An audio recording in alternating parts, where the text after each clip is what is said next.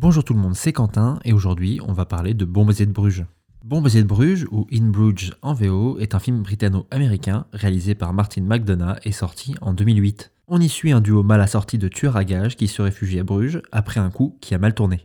La consigne est simple, ne rien faire et attendre les ordres de Harry, leur chef. L'un voit ce séjour forcé comme une belle opportunité pour visiter la Venise du Nord, tandis que l'autre, traumatisé par la mission ratée, le vit comme un enfer.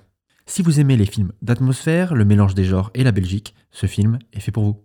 C'est le premier film de Martin McDonough qui se lance donc avec Bon Baiser de Bruges dans le cinéma, après une carrière couronnée de succès au théâtre, et autant dire que c'est un sans faute, puisqu'après Bon Baiser de Bruges, il a réalisé 7 Psychopathes et 8 Billboards, film qui confirme qu'en plus d'être un remarquable metteur en scène et scénariste, c'est aussi un formidable directeur d'acteurs, en témoignent les Oscars offerts à Francis McDormand et Sam Rockwell. Alors je vous préviens, Bon Baiser de Bruges dégage un truc vraiment unique. Malgré les chemins balisés du thriller, il parvient à garder une atmosphère étrange, lancinante et bâtarde, oscillant entre humour noir et véritable noirceur, entre loufoquerie et gravité.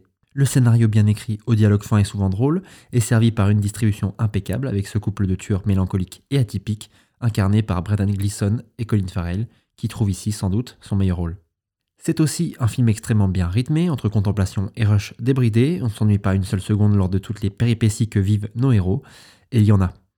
On s'y bat avec des touristes canadiens, on y fait la visite d'un étrange plateau de cinéma, et pour couronner le tout, on n'hésite pas à faire du karaté avec une personne de petite taille déguisée en écolier. En gros, à quelque chose près, euh, ce qui a marqué dans le guide du routard de Bruges.